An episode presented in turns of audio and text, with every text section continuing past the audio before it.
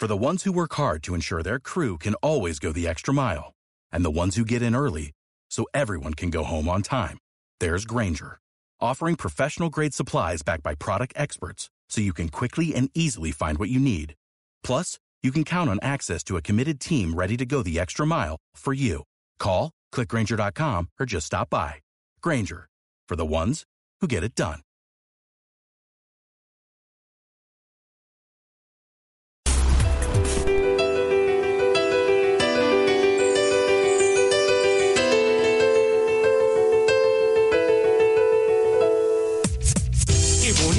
Bonito uno siente si camina por la vida, pero más bonito sientes. ¿Qué tal? Muy buenas tardes tengan todos ustedes.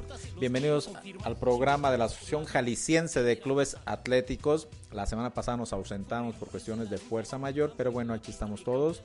Le damos la bienvenida otra vez a Arturo, Fausto Arturo Díaz y Alberto, que a ver si nos, nos, quiere compartir un poquito su experiencia con este aspecto de que vivió este ahora sí en carne propia lo que es esta, esta pandemia, ¿no?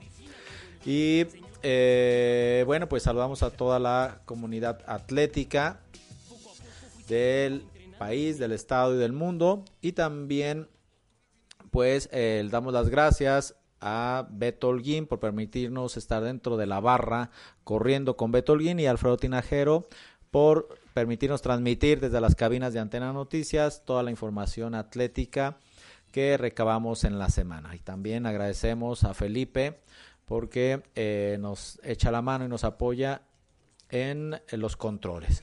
Bueno, pues eh, tenemos las noticias a nivel mundial y bueno, la noticia eh, que tenemos fresca y tenemos la verdad que con muy gran sabor de boca, pues el medio, eh, el mundial del medio maratón en Gitna, Polonia, ¿no? Donde nuestros atletas eh, se ha catalogado su participación como eh, no buena, excelente, que hay unos aspectos que, que analizar, ¿no? Parece ser que si mal no recuerdo, pero aquí no, no el, el, artículo que, maneja la federación en su página, creo que cuatro de los siete que fueron mejoran sus marcas. Que ahorita las vamos a analizar. Donde José Luis Santana y Úrsula Sánchez fueron los atletas mejores ubicados del continente americano. Quienes además lograron hacer sus mejores marcas personales. Sin embargo, ellos le siguieron Juan Joel Pacheco en la rama varonil y en la femenil Andrea Ramírez y Daniela Torres. Que de hecho ellas llegan las tres juntas. Hacen el este creo que 19, 20 y 21 lugar. Que, que uh -huh. eso les sí. vale. Y luego también, ahorita vamos a ver a la, a la otra chica, que eso les vale juntas para posicionarse en el quinto lugar como equipo. Que también dentro de, de las estadísticas parece ser que es el mejor lugar que hemos tenido en estos campeonatos de medio maratón por equipo. Entonces, pues, eh, felicidades, ¿no? Eh, Santana Marín y Pacheco finalizaron en los puestos 29 y 30, mientras que Úrsula Sánchez, Andrea Ramírez y Daniela Torres se ubicaron en los lugares 19, 20 y 21 respectivamente. Así es. 1-10, ¿no? Úrsula Sánchez. Ah, aquí lo tenemos. Santana logró su personal eh, vez registrado en una hora, un minuto y 11 segundos. Este es este. De, de, sí, de San José Luis Santana. José Luis Santana Marín. Siendo escoltado por su coequipero Juan Pacheco, que completó el recorrido en una hora, un minuto, 20 segundos. Es decir, sola, eh, sí, a 9 segundos nada más, ¿no? Que son nada relativamente. Siendo también su mejor marca en la distancia. Por su parte, las mexicanas arribaron la meta en bloque, prácticamente juntas, siguiendo una estrategia que evidentemente rindió frutos para obtener quinto lugar por equipos. Aquí los maneja, un hecho sin precedentes el este el haber llegado en quinto lugar, todas ellas se acreditaron un premio en efectivo de 60 mil dólares, ¿eh? Felicidades. Nada, muy bien, felicidades. muy bien, este, muy bienvenidos, ¿no? En, un, en, una situación como, como la que estamos y muy buen trabajo, ¿no? El, el, el, buen trabajo de ellas, de su grupo multidisciplinario, bueno, pues la llevan a estos eh, grandes logros. Estoy buscando aquí la, la, la marca de Úrsula. Ah, la vamos a tener acá en, en el, la clasificación del, del, continente americano. Con una 10, una hora 10, 19 segundos. Úrsula. Sí, pues la verdad mejorando su, su mejor marca. Felicidades, la verdad que, que muy bien. Andrea eh, Soraya Ramírez Limón con una hora 10, 20, un segundo. Llegaron, nada, ¿eh? Llegaron así pisándose los talones. Y Daniela Torres con una 10, 22. O sea, también, ¿no? Llegó este Llegaron eh, ahora sí que, que pegaditas. Y Y, el cuarto lugar llegó muy cerca también. Habrá uno o dos lugares intermedios y después llegó también. Llega- bueno, sí, no, llegó este llegó Florencia Borelli de Argentina con 1.10.30 y luego eh, Brenda Flores, la otra Ujú, mexicana, de con la que 1.10.36. Sí, entonces, También sí llegaron pegaditas cerca. y pues ese puntaje es el que le da que por equipos eh, se lleven el quinto lugar, es decir, todo llegaron, ahora sí que en bloque, traían el mismo nivel, ¿eh? No, no, Sí, no, ya debe estar, está hablando de una 10 en el femenil, es, son tiempazos, ¿eh? Sí. ya, ya están en, en, en- en el elite mundial, podemos decir, Sí. realmente ya están cerca, pues. Pero lo, Digo, lo- obviamente las que ganaron pues con una 5 por ahí, ¿verdad? Este es el resultado del primer lugar con una hora interesante- 5, pero pero ya el, ya el grupo como bloque está Es- Está, bueno, estamos está hablando de, adelantando. de- de que el este el atletismo de resistencia eh, vuelve a tener esta, esta, esta- esta- más bien esta nueva generación vuelve a retomar los, los grandes logros que se tuvieron, ¿no? Pero sobre vamos para todo, allá, vamos para allá. Guillermo y Arturo, eh, las condiciones especiales que privan y que si esto lo hacen bajo estas circunstancias, ¿qué no va a ser una vez que haya, que sea más favorable, no? O Fíjate, sea, fíjate que ahí, sí, Albert, este, es que hay un aspecto bien interesante en el cual eh, se hace un análisis metodológico y que la cuestión de, de- de- de este Escenario. aislamiento favoreció a- al no tener tanta competencia. Creo que lo a preparar, lo comentaste tú, ¿verdad? comentamos la, la pasada. vez pasada, que favorece que a los que no atletas tuvieras se tantas competencias en especial a unas, en y especial. entonces haces todo haces todo un programa metodológico para caer en punto. O sea, caer al 100% ahí. Entonces, cuando se te van cruzando compromisos deportivos y también de otro tipo, porque los atletas de alto nivel también tienen compromisos eh, de patrocinios, firma de autógrafos, aquí y allá. Este, ahí de, una manera otra hay un desgaste. ¿verdad? Sí, bien, hay un Y desgaste. Y otra un prueba bien desgaste. clara es que este año se han hecho roto muchos récords Muchos, mundiales. mucho. Entonces hay una, De hay- hay- 10 hay mil, una de señal. 5 mil, el varonil, El el, femenil, 1500. el 1500, el Stipiche ya se rompió también. femenil. Y, y se Entonces, rompe, eh, eh, si no han hecho, eh, se han roto en récords en todas las, las pruebas, sí, por ejemplo, eh, en Campeonato de Europa, es decir, el- Sí, en Europa ya se rompió, ya. Diamantes. los de aquí ya este con estas con estas mejoras, ¿no? No se roto el récord, pero bueno, se ven estas mejoras. Entonces, Qué interesante. Muy ¿sí? interesante esta Cuando parte el ser humano se ve sometido también a cuestiones adversas, cuando saca lo mejor de sí. también. Por supuesto, el, el- es- esta, la, la semana pasada también en el, en el maratón de Londres se analizaba, la semana pasada no, el- hace 15 días, ¿no? El del maratón de Londres tam- también se analizaba, este, que, que cubrieron todo para, para, favorecieron para que se rompiera el récord, bueno, no se dio, pero este, están buscando favorecer todo eso, ¿no? Entonces, este, la verdad que interesantes, muy, muy buenas marcas, tanto nacionales como a nivel internacional. Y bueno, pues este, Pues felicidades a nuestros atletas sí, mexicanos. no sé Arturo, si, si tú alcanzaste a analizar el, el medio maratón. Pues más que nada me tocó la, la, la carrera femenil, que lo que estuve viendo, vi las marcas de las ganadoras que te decía que ganaron con una 5, y obviamente dispones 19 Uno atletas, 10. 18 atletas antes que Úrsula, pero estamos hablando que 18, ah, 18 atletas de super nivel mundial, pues. Y que ya hablando, yo estoy pensando un poquito en Úrsula en el maratón, Ajá.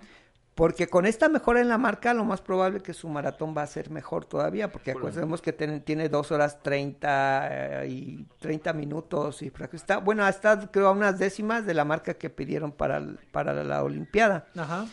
Y este, pero con esto que hizo ahorita, sí, yo pienso que, que pues va a estar mejor en el maratón y la prueba del maratón es muy especial porque de repente un atleta sale en su día y así está en el lugar 18, ranking 18 del mundo porque ha pasado, sí, y llega y gana el maratón olímpico. Entonces, este, pues y le da más posibilidades a Úrsula de, de meterse en un buen lugar en la Olimpiada. Y van a realmente. tener este oportunidad todavía para dar la marca en, en este para maratón, ¿no? Por, en Londres fue eh, era evento clasificatorio para maratón, incluso los españoles están buscando dar la marca ahí y no sé si este Juan Luis también estaba Luis buscando la buscando. marca, pero este, pues de hecho sí bajó de una a 12, entonces este, pero hay que ver el parámetro que está pidiendo ahorita Federación, ¿no? Sí, la. World Athletics, a ver si, si están.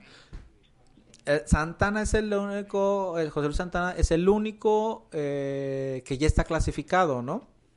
Él, él, él como, como, como, como, en lo- como atleta. No, no, no la, no la, No- la marca no, ya, no la, no, no la marca, no la plaza para México. Creo que él, él, él como atleta ya está clasificado. Porque ganó los Panamericanos, entonces puede ser que por ahí está ya, ya la clasificación.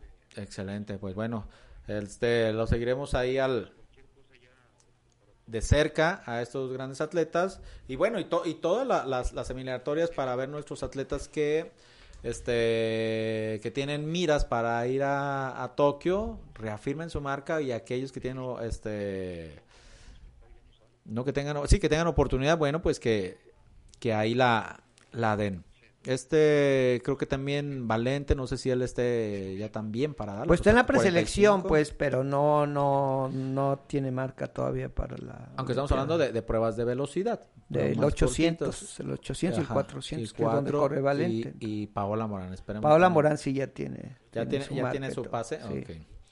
y bueno les recordamos que tenemos para este sábado 23 el curso de jueces eh, a nivel nacional es fácil para que se inscriban, solamente tienen que estar afiliados. Si no están afiliados, bueno, en la página, se meten a la página de federación y los va a ir llevando, se meten al apartado de afiliación y los va a ir llevando de la mano cómo afiliarse.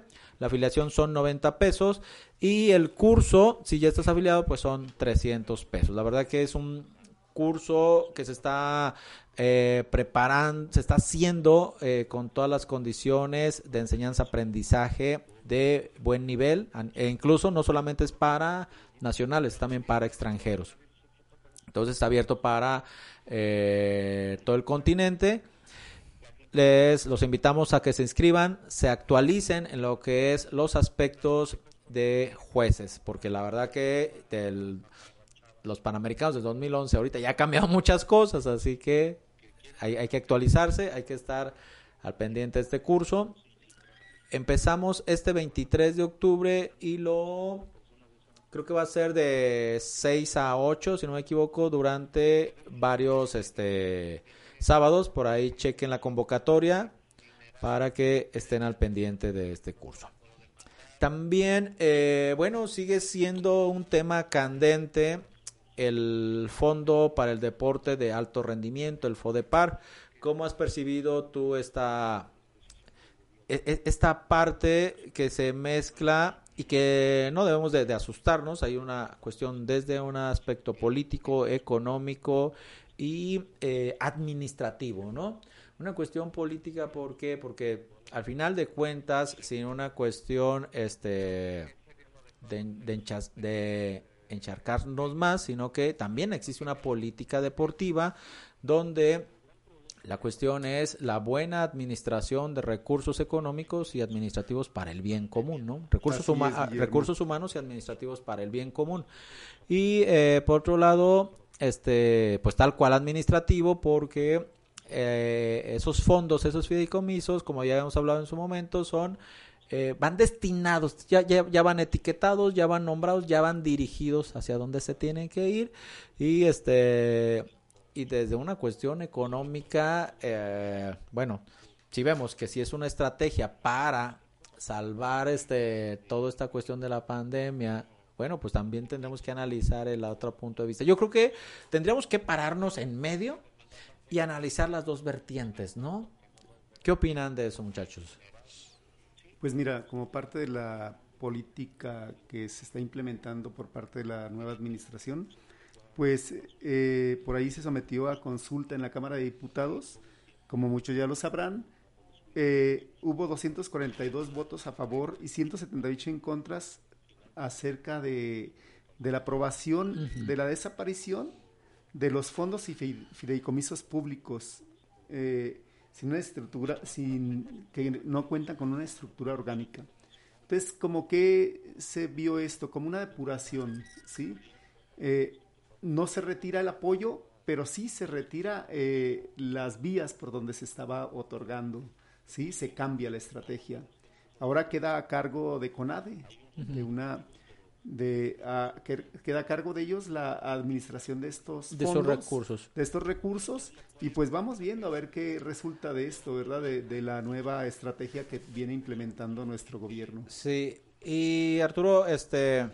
Sé que quieres arrancar ya, ¿no? Da- da- da- danos tantito, ya, danos ya, tantito. Tú vas a tener... Está calentando Sí, no, no. Sí. Este, no, te iba tú- a comentar sobre, lo, sobre los fideicomisos. Ah, adelante. Este, realmente eh, han existido a lo largo de la historia fideicomisos que normalmente los recursos que se ocupaban en el total del fideicomiso por toda la cuestión administrativa que hacían a nivel logística, menos del 20% del dinero asignado llegaba realmente a, a- a donde estaba destinado.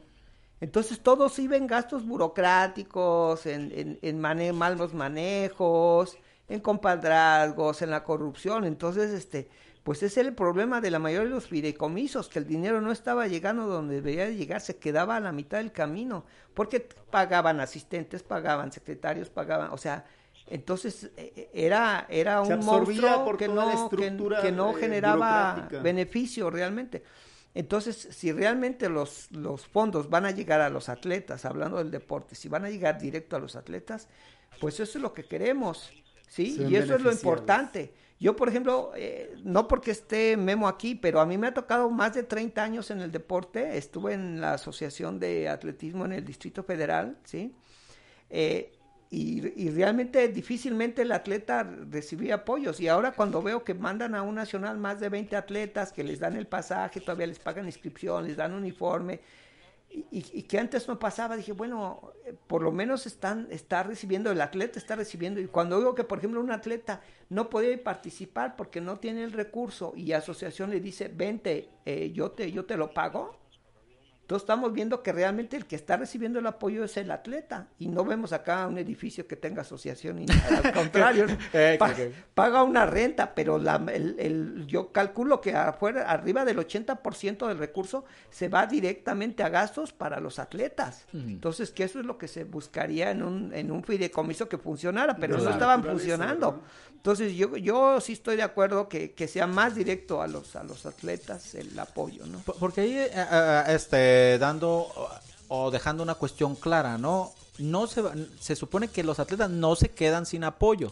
Simplemente se quita ese fideicomiso, ese recurso se va directamente para CONADE y CONADE. CONADE lo distribuye, se podría decir que sin intermediarios. Nada más hay que cuiden de que no.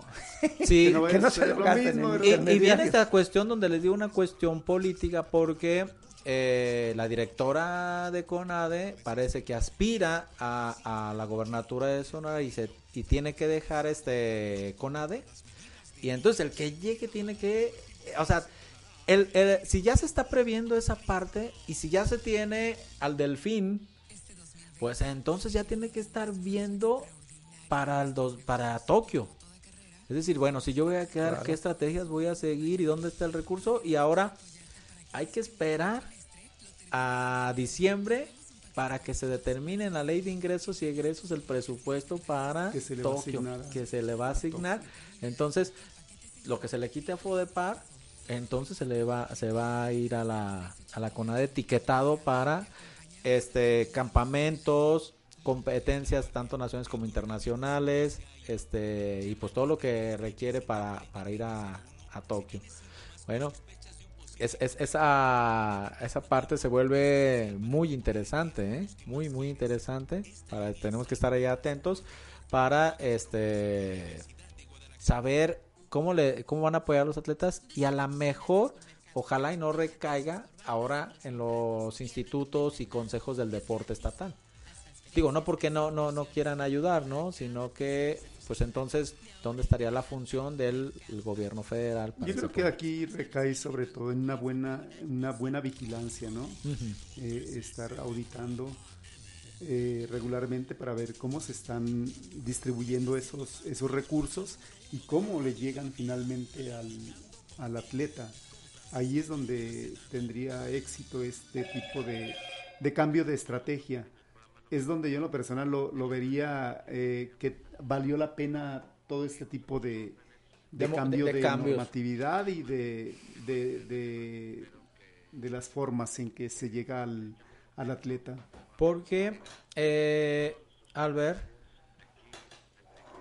Arturo, este, esto de del, del fideicomiso empieza con CIMA y, eh, y con CIMA pues se entra la iniciativa privada. Cuando entra la iniciativa privada, bueno, pues la mayor de, de, los gastos recae sobre esas empresas de buena voluntad que dan parte del recurso, pero después con el FODEPAR, es un fideicomiso, pero es un fideicomiso estatal.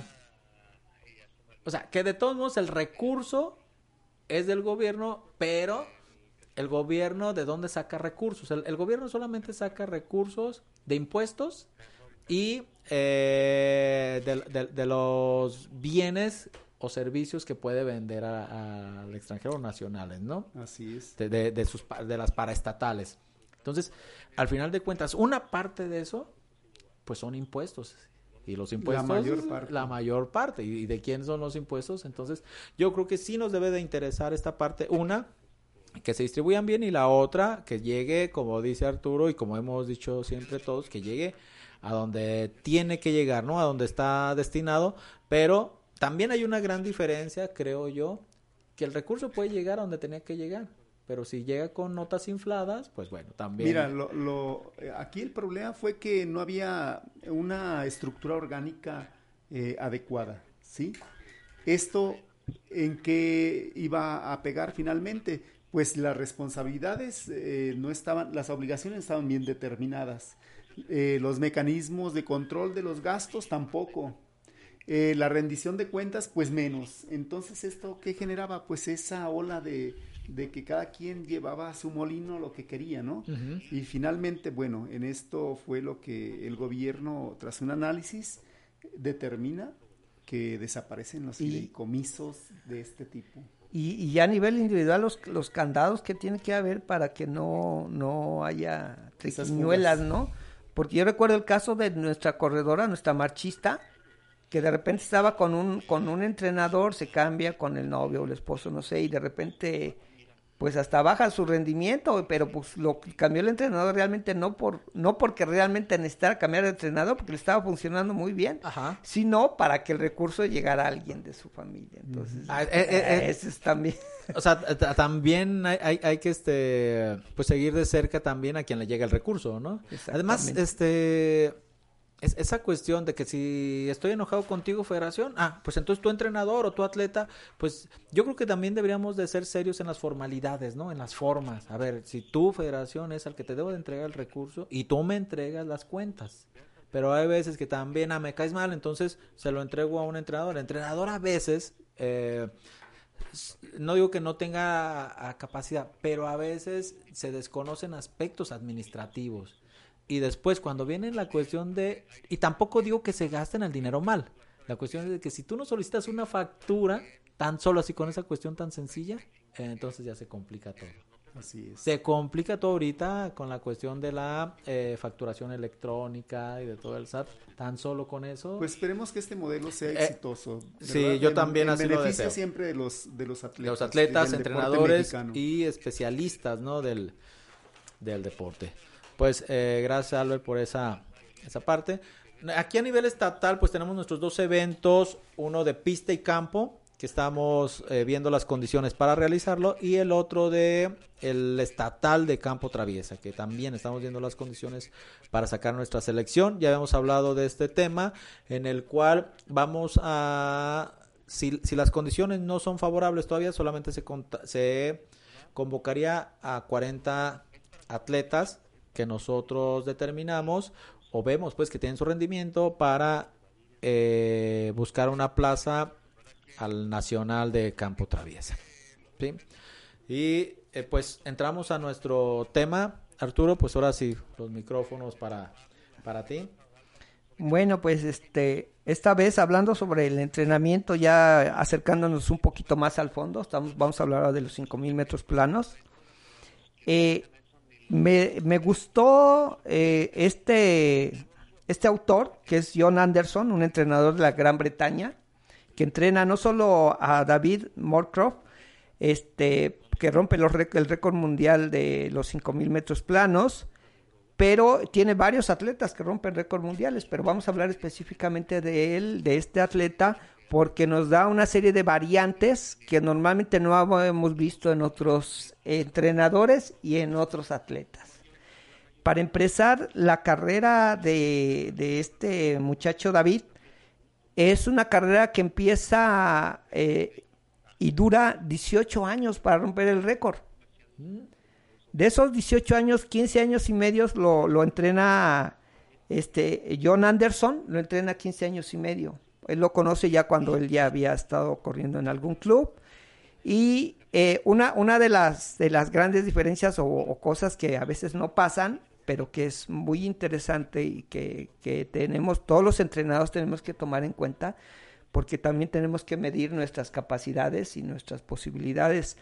Este muchacho entrenaba en un club y el entrenador de ellos conoce a John Anderson, ¿sí? Y, y él le plantea, oye, fíjate que hay un atleta, pero pues, un atleta que vivía en su pueblito, 300 millas de donde vivía John, este, pues que, que me ha hecho estas marcas, juvenil, pero todavía lo veo muy débil en unas partes, más fuerte en otras, este, pues ¿por qué no me hace un plan para apoyar a mis muchachos? Ajá. Entonces, este, pues él más o menos le da una idea de qué deberían de hacer, pero no en específico individualizado, sino así en general para los de medio fondo, para los de fondo y los de gran fondo, ¿no? Pero, eh, y así está entrenándoles, bueno, más bien ayudando al entrenador de David, y pero sucede que un tiempo después este entrenador tiene por problemas tiene que dejar al equipo y este y entonces se quedan los muchachos bailando. El papá de David le habla a John Anderson y le pide apoyo, que si podía ayudarlo a entrenar porque pues el entrenador que tenía antes le da el teléfono, ¿no? para que pudiera seguir una secuencia. Entonces ya ya se comunican y los primeros años de trabajo son solamente vía telefónica no había todavía, estamos hablando de los 70, de los 60, finales de todavía los 60. No redes, Entonces había por carta, por teléfono, que pues hablar una llamada de larga distancia era, era cara. Entonces, este, pero a pesar de eso le empieza a dar algunas, este, eh, recomendaciones, algunas recomendaciones y le empieza pues a hacer preguntas de qué había hecho antes que nada, qué hacía, cómo lo hacía, los tiempos, llevar llevar una, un, una estadística de lo que de lo que iban a hacer o lo que estaban haciendo. Y pues posterior, después de un par de años, eh, tiene la oportunidad de que se cambian de, de domicilio y queda pues muy cerquita a unas cuantas millas de donde entonces ya pudo entrenarlo en, en presencial a este a, a, este corredor que dura 18 años. Importante porque yo le decía que la media normalmente la media de un atleta de que empieza a entrenar alto rendimiento a que llega es oscila entre los 8 y los 12 años. Más o menos. Sí. Normalmente después llegan a su mejor marca y ya después pues, se mantienen tal vez se algún mantiene. tiempo y después este pues bajan no porque la edad de este sí claro. La, la pues, cuestión tiene, biológica declino. Sí, eso. Sí, eso no, no podemos este, hacerlo a un lado. No podemos frenarlo un poquito, pero no lo podemos evitar. O sea, que va a llegar, va a llegar. Entonces, llegamos, llegamos. De que llegamos, llegamos. Sí, eso sí, ¿no? Entonces, este, este, este muchacho, pues son 18 años, o sea, tiene una capacidad de llegar más tiempo todavía. ¿Sí? Y algo muy importante también, aquí van a empezar la, la, la, las, este, las cuestiones de, de, la técnica, del manejo, que dice, o sea, el entrenamiento, como ya lo hemos visto, en las, eh, tiene que ser paulatino, tiene que ser poco a poco, paso a paso, ir mejorando, ir mejorando. Pero algo muy importante, que se planea desde el principio cuáles son las metas a donde quiere llegar. Uh. Sí, o sea, tanto David como John Anderson lo platican y los, los ya cuando pues ya, ya empieza a entrenar más en serio, ya en, con alto rendimiento, ¿sí? Pues hacia dónde, cuál es el objetivo, o sea, y, y planear un récord del mundo con, con, más de 12 años de uh -huh. anticipación, pues no es fácil, pues, pero, pero es toda una metodología que te va dando estrategias y poner en claro cuál es tu meta. Exacto. El problema que en el atletismo en Jalisco y a nivel nacional es que realmente pocos atletas se plantean una meta de ese tamaño. A largo plazo, ¿verdad? Sí, una meta de ese tamaño es, es, es muy difícil que se planteen. Yo me acuerdo, por ejemplo, de Jonathan Díaz Rivera, que, que, estuve yo entrenando varios años a él, Sí, cuando yo lo conocí una vez en las tribunas, lo vi, oye, ¿qué onda? Pues este, estábamos en, en el Panamericano de 2011 y había un muchacho del CODE que pues más o menos corría como él, Dice, pues tú quisieras estar aquí, ¿verdad? No, pues sí, pues tú me dices cuando quieras, si ese es tu objetivo, porque Sí. yo le vi una en los ojos las ganas de estar ahí. Sí, de la, la emoción, emoción, de, el- de entusiasmo. decir, quiero estar ahí. Y este, y pasó un tiempo como que lo meditó, lo analizó y me dijo, sí, sí, yo sí quiero estar ahí. Y después, dos años después, lo llevé ya al Campeonato Nacional de Campo Traviesa, Ajá. a Tepatitlán, y de ahí en fuera ha asistido a cuatro o cinco campeonatos seguidos de, nacion- de nacionales de Campo Traviesa, ¿sí? Donde él, este, pues realmente, eh, pues logró, y, y- pero cuando le dice, pues quieres algo importante como aquello que vivimos ahí, pues puede lograr conseguir ir a Huelva, España, a los campeonatos mundiales de policías y bomberos, en Ujú. Huelva, España, y se trae el tercer lugar. Sí, corriendo con gente de alto nivel, los rusos, los, los polacos, los portugueses, mismos Sí, portugueses. los mismos con españoles, o- portugués que quedé en cuarto lugar con él peleando los últimos kilómetros palmo a palmo y la porra del Portugal estaba ahí y él no tenía nadie, nada más el recuerdo de su México lindo y querido, ¿no? Pero aún a pesar él, porque tenía el objetivo de poder participar en un campeonato de ese nivel y, y llega, pero pues fueron años de trabajo. Sí. Sí, entonces si la gente no, desde, desde que empieza a entrenar, no, no tiene como una meta clara, así, no, yo nomás corro los domingos para trotar y eso, bueno, pues se va a quedar trotando. Y a, y a lo mejor, bueno, es válido si ese es su objetivo, ¿no? Pero aquí estamos hablando de, de, De una, alto de una metodología, de alguien que lo detectan, tiene las ganas y desde ahí le dicen, ah, bueno, esta es la línea. Y luego también, entonces estamos viendo esos tipos de entrenadores, ¿no? A ver, yo soy entrenador y de alto ¿verdad? rendimiento y yo voy con esto. Entonces se, se hace la, la- el- ese binomio, ¿no? De, atleta-entrenador y con un objetivo bien claro y con todo lo que puede llevar, ¿no? El, el, el este, el, el llegar a estos, a estos niveles. Sí, de hecho, uno, una de sus palabras de de John Anderson como entrenador dice que, o sea, él se apoya mucho en los fisiólogos, ¿sí? En la experiencia de sus compañeros entrenadores de, a nivel mundial, ¿sí? Pero dice, yo, yo entiendo que esto es un arte, cada quien le tiene que poner su, su punto especial, su. ¿sí? Y saber con quién sí, y saber con quién sí, saber con quién no porque habrá atletas que, que yo no les puedo sacar el máximo, pero sé que hay algún compañero que sí les puede hacer rendir su máximo. Entonces también ser, ser muy consciente que atletas sí, sí me adapto y puedo hacer que mejoren y si no, con quién los pueden causar o dirigir. Para que, para que saquen ¿verdad? ese. Que eso es, es Sí. hacer un lado el, el- el El ego, ego, el y ego. decir yo, yo como, como soy entrenador, a mí el que me pongan yo lo saco mejor. No, no, espérate, ¿no? Muy Sí, bien, eh, vamos a un corte, regresamos en un momento para continuar con nuestro tema de los 5000 metros en 13 minutos.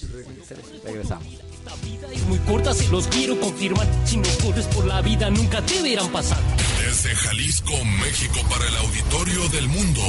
Antena Noticias. Antena Noticias. Centro del Riñón Guadalajara, a tu servicio las 24 horas del día. Atención profesional a pacientes con padecimientos renales. Además, ultrasonido, rayos X, laboratorio y hemodiálisis. Centro del Riñón Guadalajara, Plan de San Luis 1776. Recuerda, abrimos las 24 horas del día. 38 23 1001. Responsable sanitario, doctor Luis Gómez. Cédula profesional UDG 6525 360. Sin tapujos, un programa donde se tratarán temas de tu interés. Escúchanos todos los martes de 6 a 7 pm.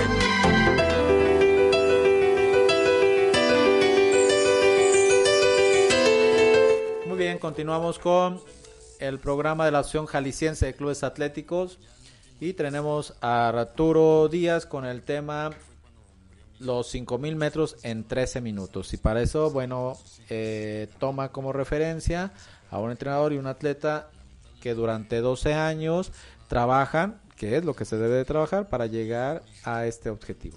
Adelante, Arturo. Claro, bueno, entonces estábamos que, que esa, esa mecánica de que se dé esa conjunción entre entrenador y atleta es, es muy importante. De hecho, John Ardenson, eh, igu- igual que, que muchos atletas, que entrenadores, lo que hacen cuando llegan con, con un corredor, pues es hacer un análisis de, de- de- de su situación, no solo física, sino emocional y familiar. ¿Sí? Porque él dice, es que esto es, es el conjunto de toda su personalidad, es multifactorial. O sea, todos los, los factores que inciden para lograr una marca del mundo no solo tienen que ver con lo físico ni lo que hace en la hora de entrenamiento, tienen que ver qué hace con su vida y con quién vive. Entonces, que es muy importante que, que John Anderson lo, lo explica y lo, lo habla muy claro y dice, y si no hay esta conjunción, pues difícilmente se, se, se va a llegar, pero ese es, eso hay que irlo trabajando día a día y cuando nos entendemos, dice, de, de hecho los entrenadores, los buenos entrenadores, terminamos siendo amigos y asesores de nuestros atletas, Sí. porque el, el atleta también debe aprender a conocerse y a saber qué le funciona y qué no le funciona. ¿Sí? Entonces, ese es algo muy importante. Pero bueno, pues vámonos a cuestiones más, más técnicas, Técnicas. De lo que hace este Johan Eh, Anderson.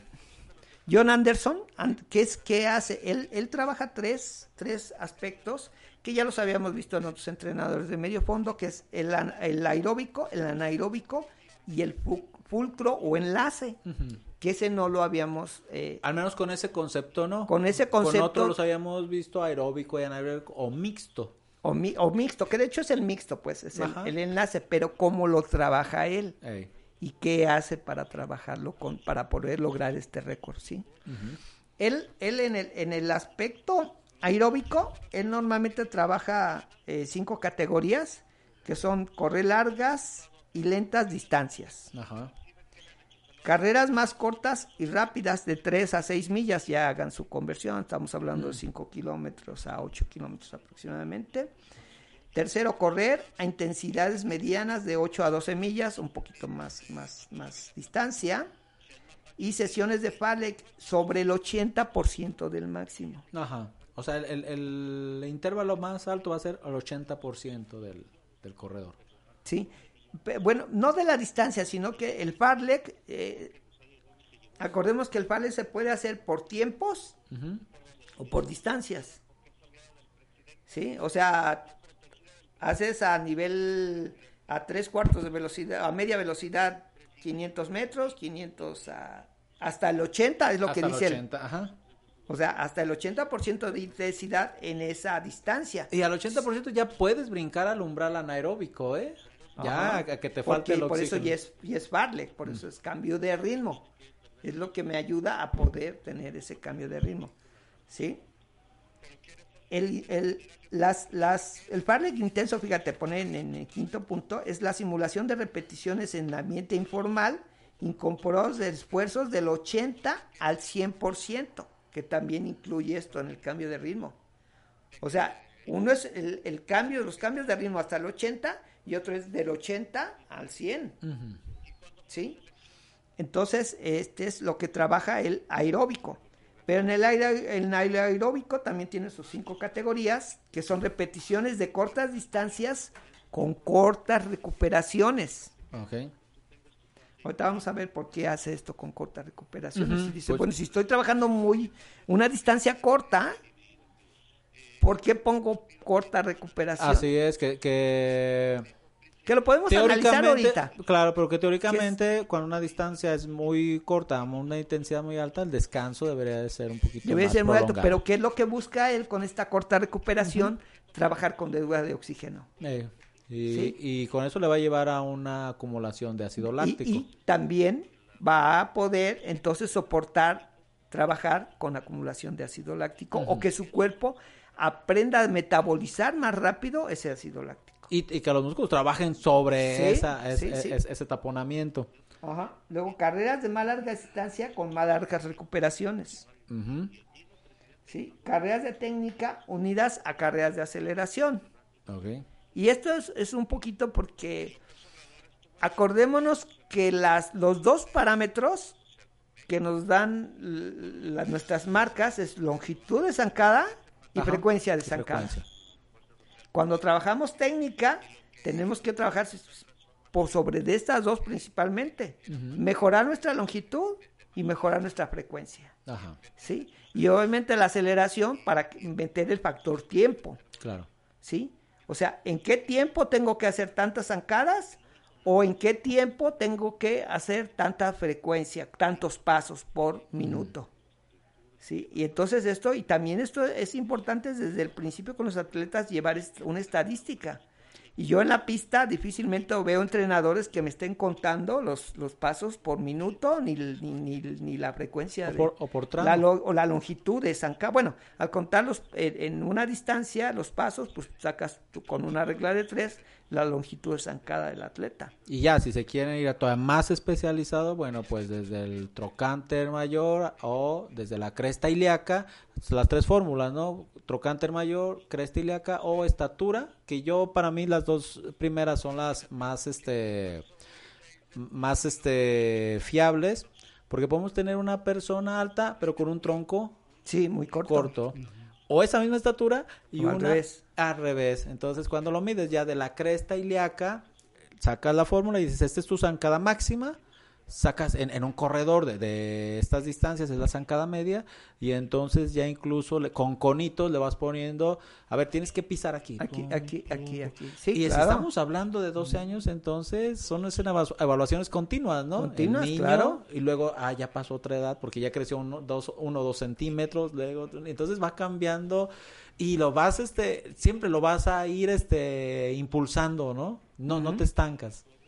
Claro, ¿no? No, y además, y, y por otro lado, hablando, ¿te acuerdas que est- estuvimos hablando en alguna, alguna vez de, de el consumo máximo de oxígeno?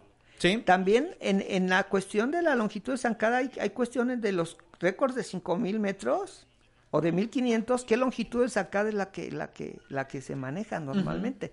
Entonces, tal vez no podamos, no quieramos pedir la longitud máxima, sino la longitud de zancada ideal para esa prueba. Exacto.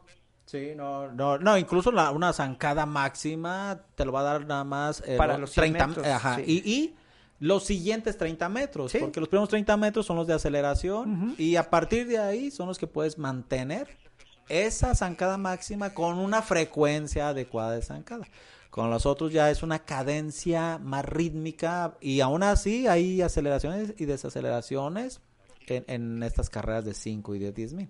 Pero esa cuestión neurológica, ¿no? De que el atleta eh, te- tenga bien, bien determinados los biorritmos y la cuestión mecánica de esta es mi zancada y esta es la que debo de llevar. Se vuelve eh, eh, y se vuelve claro. maravilloso el atletismo cuando lo analizas desde todos estos aspectos.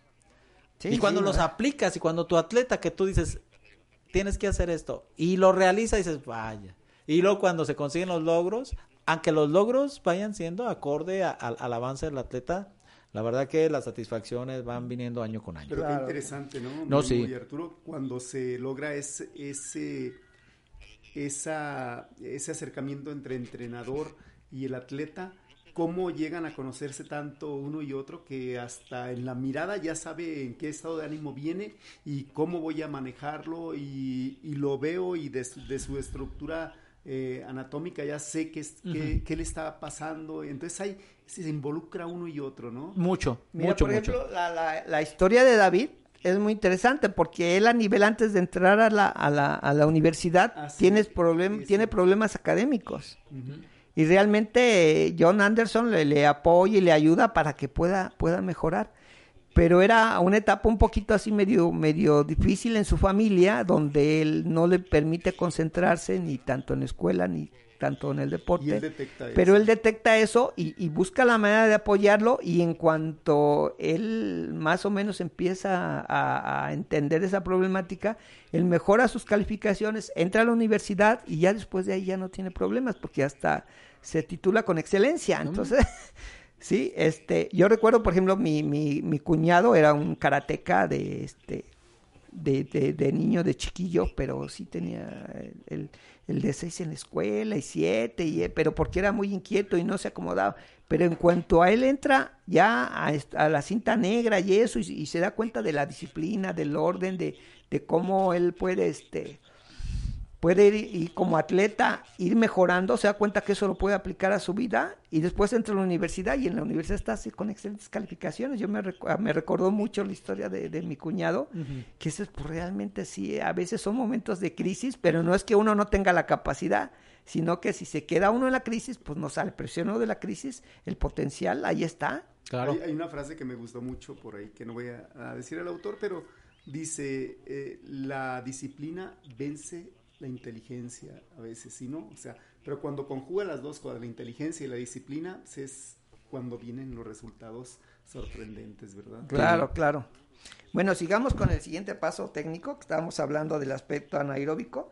Son carreras más, más largas sobre llano y con recuperaciones mayores. Ese es, por ejemplo, un poco el campo traviesa. ¿Sí? Y el quinto, combinaciones de varios de los puntos de arriba que puedes trabajar eh, combinando, ¿no? Todos estos. Este, Arturo, me- si me permites poquito nada más para decirle a nuestro radio escuchas que este pues no, no encuentro yo la señal en vivo, así que no puedo ver los, los comentarios, pero bueno, si nos están escuchando, pues un saludo desde aquí desde cabina, porque no, no este, no detecto si nos están este escribiendo, nos están manda- están mandando algo, pero bueno, saludos y pues contestaremos ya la en la, en, en- la brevedad, en la, en la retransmisión, pues les, contes- les contestaremos, ¿no? Pues este, perdón, adelante Arturo y ahorita analizamos Y- y la, ahora, la siguiente. es- ahorita otra punto. vez él nos habla, dice, en todos los casos el esfuerzo efectuado en todas las carreras fue mayor que el 80% del máximo. Estás hablando del anaeróbico, ¿eh? Aquí también él, eh, lo que me gusta de él también, que él no se casa con, con un sistema para medir el, el porcentaje. Ajá. Que nosotros estamos hablando de, de dos, de dos maneras. Uno es medir la la- el tiempo que hemos hecho con nuestra mejor marca en relación a esa distancia. Entonces el 80% pues lo podemos sacar por, por una, una tabla ahí, ¿no? De Ujú. matemáticas, ¿sí? Sí, o- o- una y multiplicación el otro sencilla. que es el pulso cardíaco. ¿sí? Que hablemos que normalmente, que aunque ahora ya está muy en duda, pero que el 220 es el máximo y le restamos nuestra edad, entonces un atleta de 20 años, su pulso máximo es 200, 200. entonces si estamos hablando que está hablando corriendo al 80%, entonces está a 160 pulsaciones, no estaríamos diciendo. Entonces, puede manejar sobre las pulsaciones o sobre el reloj. Entonces él, él maneja los dos parámetros. Vimos que con otros entrenadores o se iban al- a los pulsos o se iban a- al al, tiempo. al reloj, ¿no? Al, porcentaje de su mayor De tiempo en, en, en distancia X. Ajá. Sí, y él, él un poquito también me gusta porque él, él dice, bueno, es que tenemos que ver en qué etapa de entrenamiento estamos para ver cuál usamos. Si estamos cerca de una etapa competitiva, vamos a usar el tiempo. Si estamos en una etapa de General. preparación general, pues vamos a usar el pulso. ¿sí? Porque obviamente no estamos en la misma capacidad potencial de tiempo en una y en otra etapa, Ajá. ¿sí? Y entonces él, él usa para las etapas de preparación básicas y todo eso, antes precompetitivas, usa los pulsos para guiarse. Y para las etapas competitivas usa sus parámetros de tiempos eh, del atleta. Sí, que, que tiene su, su que ver lógico, ¿no? Ya sobre distancias más específicas, sobre ritmos y sobre descansos muy, muy acordes, dependiendo de lo que esté buscando, porque también aquí nos, como Claro. tú dices, nos brinca este parámetro donde distancias más cortas, que son a intensidades más altas, nosotros pensaríamos que sería un descanso mayor, sin embargo, él le da un descanso muy corto y que tiene su razón eh, de ser fisiológica y bioquímicamente. Bueno, vamos al tercer punto, que es el que, el que, el que varía, el que le llama el fulcro o mixto. Él dice que es importante para el atleta correr por lo menos una vez a la semana muy rápido, Ok. ¿Sí? Y él normalmente maneja, puede correr unas entre 300 y 600 metros, hacer repeticiones muy rápidas, muy intensas, con descanso total. Ah, muy bien. muy O bien. sea, donde él se va a recuperar por lo menos abajo de 100 pulsaciones Ajá. o un determinado tiempo que podemos a ver 10 minutos, 12 minutos, 15 minutos, que la calidad de la repetición no decaiga. no decaiga. o sea, que exactamente. si No sé, no sé si, si tengas el parámetro de, por ejemplo, si le puso 600 metros, repeticiones de 600, ¿cuántas repeticiones le puso ese día? Mira, él, nos habla. Si, si lo de- tuvieras ahí a la mano, si no, Sí, no, no, damos no, no, otro programa para esto. No, ocho repeticiones de 300. 8 de 300. O cuatro de 600. Ok, entonces estamos hablando que haces la, la primera repetición, hablamos de 600, los 4 de 600, que esa de 600 no tiene que salir con esta calidad y te doy el tiempo suficiente para que vuelvas a hacer ese 600 a esa calidad. Y luego te doy el descanso suficiente porque incluso hay un descanso de pirámide que te puedo ir en cada repetición dar más Dar descanso porque lo que quiero, el objetivo principal es, Es mantener la calidad. la calidad de la repetición. Ajá. Y bueno, interesante. De hecho, él, él con, con, con Y David, cuatro nada con más. David, con David, él, él se da cuenta que para él ya esto no es suficiente. Y de repente le pone de seis, de 600 metros a un kilómetro. a Muy este bien. trabajo de fulcro. Pero para él, Sí, claro. cuando llegó a cierto nivel, Por supuesto. ¿Sí? Sí, porque e- el programa de 12 años lo diseñó para, para, para él y para el récord del mundo, para que lo hiciera él. Sí, claro, claro. Entonces, este, este, este de fulcro difícilmente lo manejamos los entrenadores. Normalmente no se usa. Dice, ah, no, en la etapa, en la etapa de, de preparación básica y eso, pues puros trotes, distancia, kilometraje. Pero dice, es que, es que correr lento te acostumbra a correr lento. Entonces, si tú uno, por lo menos una vez a la semana, no corres con, con una intensidad muy intensidad. fuerte, sí te vas a sentir hasta, hasta emocionalmente lento. Sí. No, y bueno, tiene su razón de ser, porque aquí no solamente es el sistema, bueno, sí tiene que ver el sistema energético, pero eso va a activar a las fibras de contracción rápidas. ¿no? Y entonces, si no las mueves también esas fibras, pues también eh, no entran en acción. Y cuando las requieres, pues no van a ver, no van a tener esa no, respuesta. no tienen la, la- el entrenamiento adecuado para responder lo que tú quieres, ¿no? O sea, es, ese es básico. Entonces es, es muy interesante. A mí me gustaría, ante ya para este, pues vamos a ir acercándonos al, al este al final del programa, pero me gustaría ver que este Hay atleta, tiempo, ¿eh? sí, Hay tiempo. este atleta, sí, quiero ver lo que hizo en, la, en, la- en sus primeras sesiones y que muchos atletas hemos hecho cuando empezamos. ¿Y, y qué, qué edad estamos hablando? Recuérdanos qué edad de- de- en, en sus primeras sesiones. Sus primeras sesiones, El- estamos hablando de un juvenil de 16, 17 años. Ok. ¿Sí?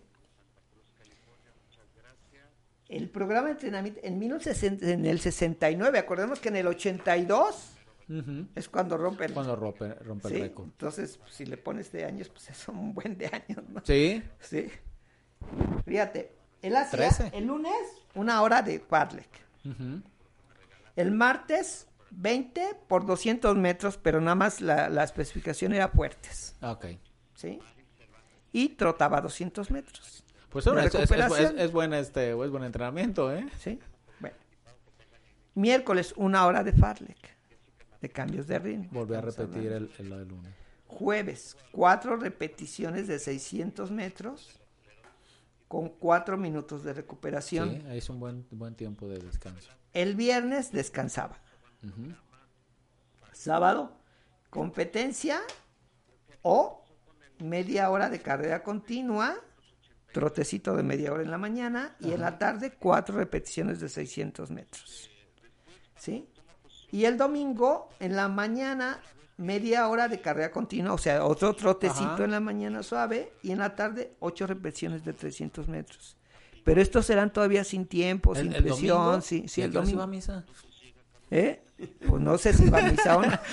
No, no, interesante cómo se rompen, eh, cómo se rompen Pero, pero me refiero que si, si yo le pongo a la mayoría de mis atletas esto con, con facilidad lo hacen. Con facilidad lo hacen en cuestión de eh, cantidad de carga de entrenamiento. Pero tú dile a una persona que el domingo corre en la mañana y llega en la tarde. Ve, ve, ve la cuestión de, de- Pero esto es emocional.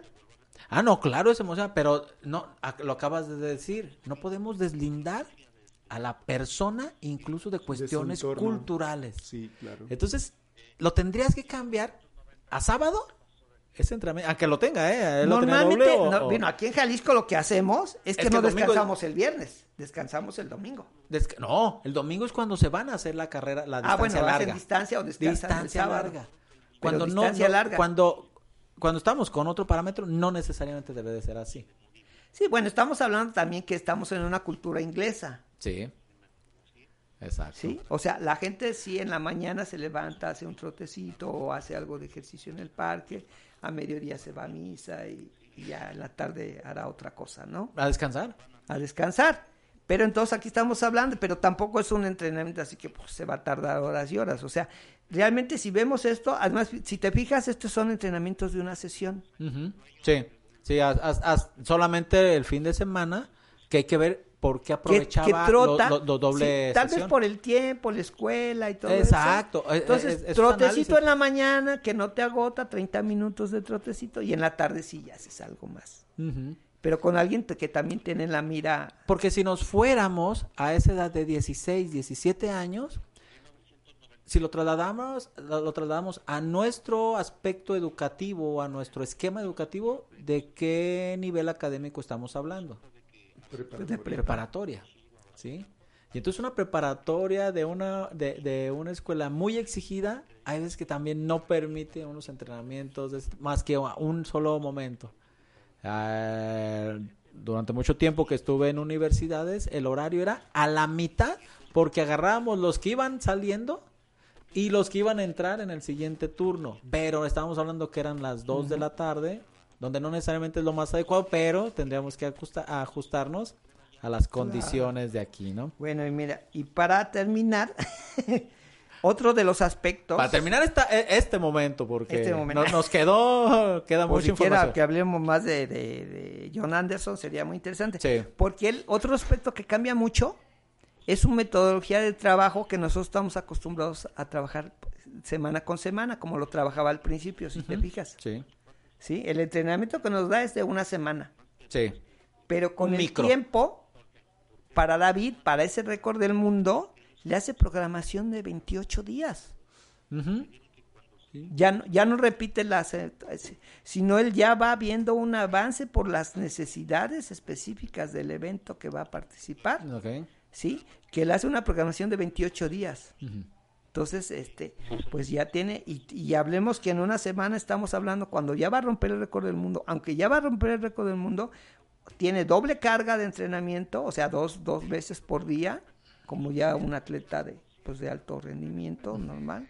Y estamos hablando que oscila eh, entre, entre 120 y 150 kilómetros en esa semana, Ya pero ya con es- trabajos muy intensos también, o Sí. sea, con, con un pulcro a tope, pues, un fulcro de miles muy rapidísimos, estamos hablando miles de abajo de 230, Ah, no, eso es una- no, no, sí, no, eso es eh, tremendo, ¿no? ¿sí? Entonces, este, pero, pero ¿qué se, qué se tardó para poder llegar a, a- a- exactamente, fíjense, les voy a, con, con centésimas.